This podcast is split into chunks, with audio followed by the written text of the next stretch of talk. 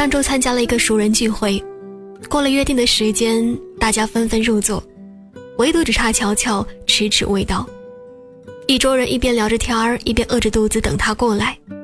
这期间，有人给乔乔发去了数条微信语音，他总是回复说快要到了。于是我们又等待了将近一个小时，乔乔这才姗姗来迟。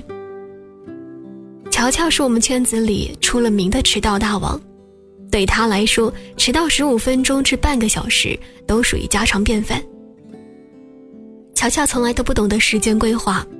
每次和朋友约好见面，他都会无意识地拖延出门的时间，往往是快到点了才磨磨蹭蹭地开始化妆，然后拎着包急匆匆地奔赴聚会现场。准时赴约对他来说就好像吃了大亏一样。一次两次不准时，别人可能不会特别在意，可一旦次数多了，给人的感觉就是个人态度问题了。有朋友皱着眉头抱怨了一句说。怎么那么迟呢？等你等的黄花菜都凉了。可谁知乔乔却一脸不以为然地说：“我是女孩子啊，让你们等一会儿又怎么了？”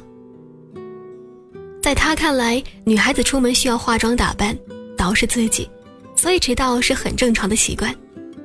可是我们认为，要是乔乔每次都能够预留好足够的时间来做准备，就不至于把自己弄得这般的仓促狼狈。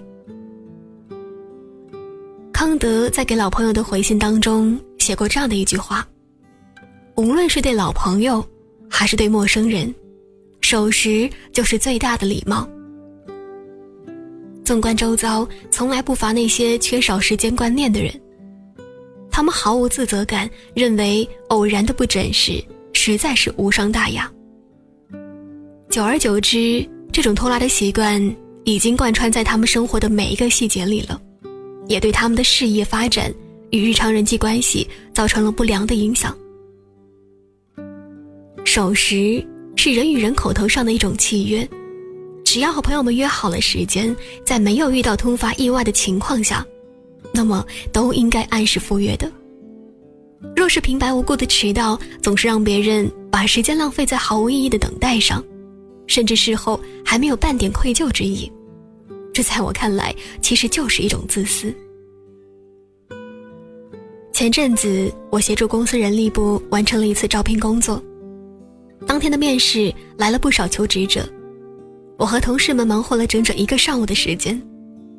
临近午时，我们收拾简历准备离开，一名求职者满头大汗地走了进来。被问及迟到的原因，求职者给出的理由是。在前往公司的路上，由于不熟悉路线，从而耽误了面试的时间。求职者离开以后，我仔细翻阅了他留下来的简历，发现他是一所985名校毕业的高材生，而且各个方面条件都非常适合公司招聘岗位的要求。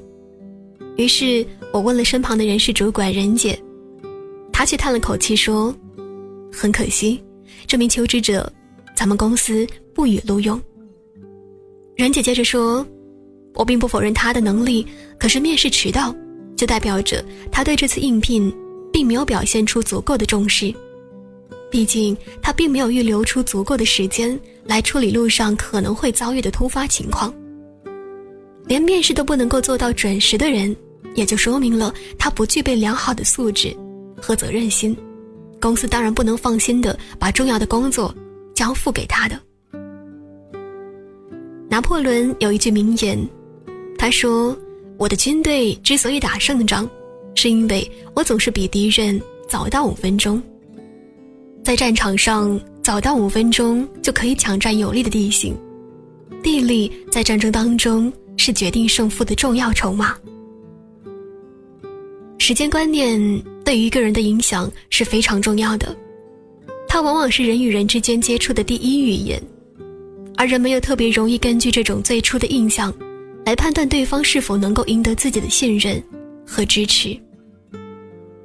作家刘墉在美国大学教书的第一个学期结束，他为了了解学生们的想法，特别跟学生讨论，请大家对他提出批评。有个学生说：“教授，你教得很好，也很酷。”他停了一下，又笑笑说道：“唯一不酷的，就是你在每堂课的一开始，都在等那些迟到的同学，又常常在下课的时候拖延下课的时间。”刘墉一惊，不解地问他：“你不也总是迟到几分钟进来吗？我是好心好意的等，至于我延长时间，是我卖力，希望能够多教你们一点，这有什么不对的呢？”这个时候，居然全体学生都叫了起来，说：“不对。”然后有个学生补充说：“谁知道是他不尊重别人的时间？你当然不必尊重他。至于下课。”我们知道你是好心，想要多教一点儿，可是我们下面还有其他的课程，你这一拖延就会造成了我们下一堂课的迟到。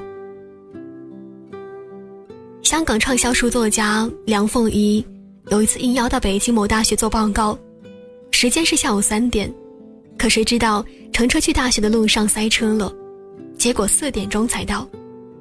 主持人一再强调梁老师迟到是因为堵车了。但是，走上讲台的梁凤仪觉得自己是不可原谅的。他说：“各位同学，我在此向大家诚恳的道歉。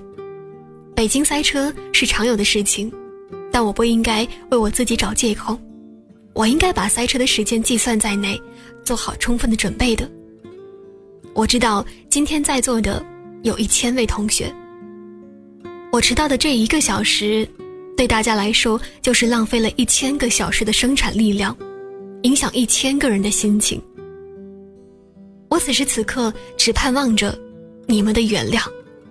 我要是提前一个小时出发，尽管自己多花费了一个小时，但却可以避免一千个小时的浪费。鲁迅说过：“时间就是性命。”无端的空耗别人的时间，其实这是无异于。在谋财害命的，每个人的时间都是宝贵的，有教养的人绝不会肆意的去浪费别人的时间。培养良好的时间观念，既是对他人的尊重，也是个人素养的重要体现。我有个前辈同事刘叔，每天早上他都是最早到达公司的一位员工。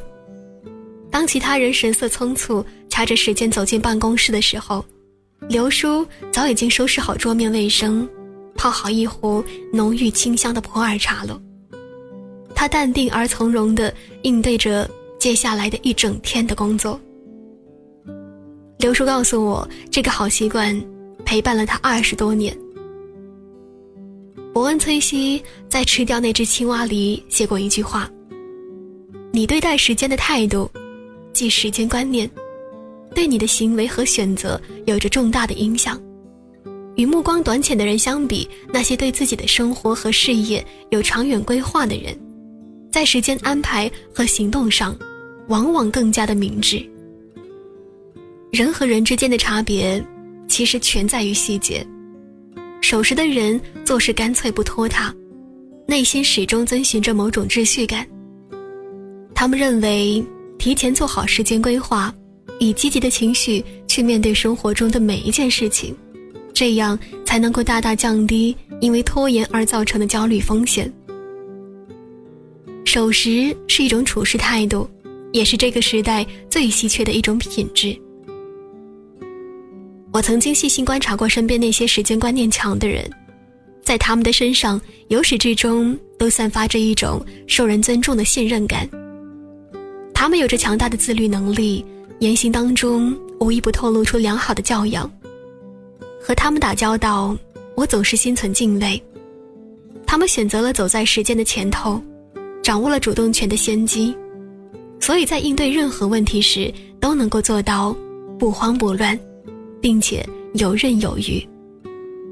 守时是社交礼仪当中最基本的礼貌和尊重，越守时的人越靠谱。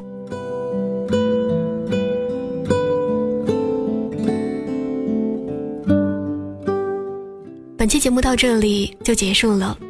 如果你想知道节目最后的歌曲名字，或者想了解节目更多的内容，你可以关注我的微信公众号“糖心伴你”。糖是糖果的糖，心是草字头的心。希望我的声音能够永远与你相伴。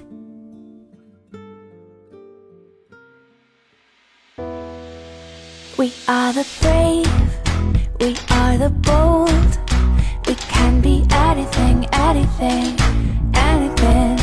We are the light, we light the dark. We can do everything, everything, everything.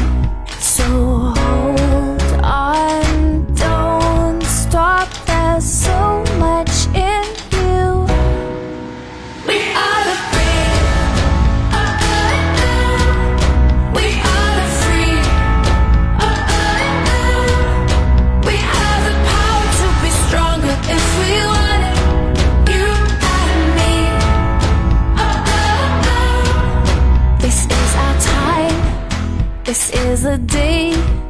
We can do anything, anything, anything.